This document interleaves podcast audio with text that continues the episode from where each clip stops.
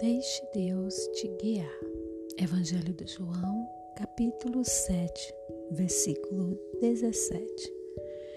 Quem quiser fazer a vontade de Deus saberá se o meu ensino vem de Deus ou se falo em meu próprio nome. Amém. Nesse versículo, Jesus, ele nos ensina um princípio básico espiritual que nós, que nós possamos entender né, o ensinamento da palavra.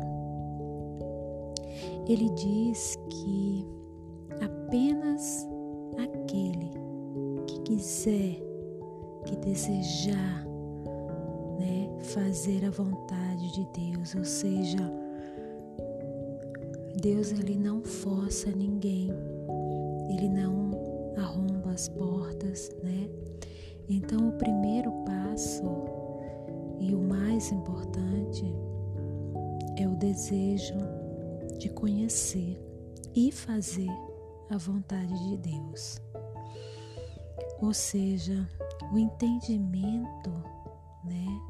O entendimento do Espírito, ele não depende somente de aprender os fatos bíblicos, os procedimentos, a palavra em si, mas depende exclusivamente da nossa obediência e submissão a Deus, né? Então, esses dois fatores, obedecer, submeter a Deus e a vontade dele, é um princípio básico. Então, a minha oração é que o Senhor ele coloque no meu coração, nos nossos corações, cada vez mais o desejo de obedecer às leis dele em tudo na minha vida.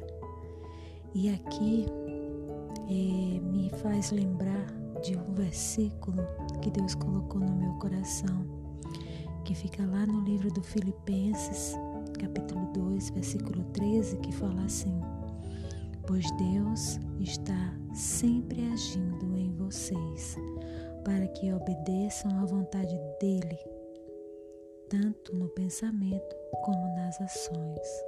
Amém.